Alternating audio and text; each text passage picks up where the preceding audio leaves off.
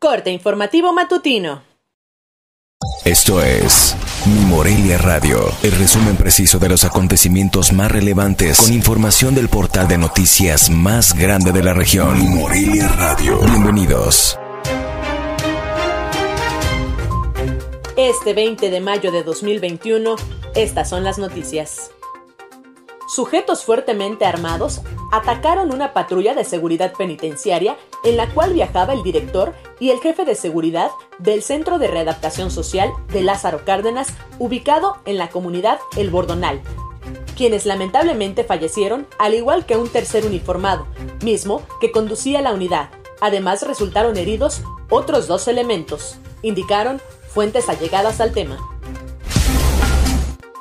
La directora de Protección Civil Municipal, Laura Camacho Velasco, hizo un llamado a la población costera y pescadora para que apoyen en la búsqueda del menor de nombre Alonso, de 9 años de edad, que fue arrastrado por la marea en la playa La Manzanilla, a donde había acudido a pasear con su familia. Con una producción de 986 toneladas, Michoacán se sitúa como el tercer productor de lima, la cual se cosecha en una superficie de 142 hectáreas distribuidas en siete municipios de la geografía estatal, lo anterior de acuerdo con cifras del Sistema de Información Agroalimentario y Pesquero.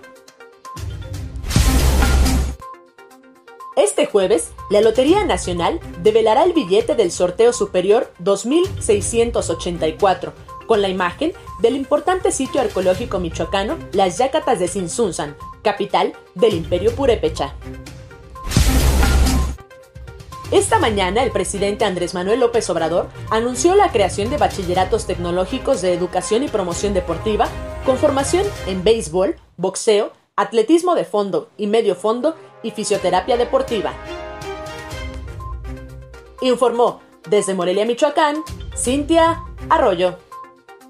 Esto fue Mi Morelia Radio. Te invitamos a que estés siempre bien informado. www.mimorelia.com Mi Morelia Radio. Hasta la próxima.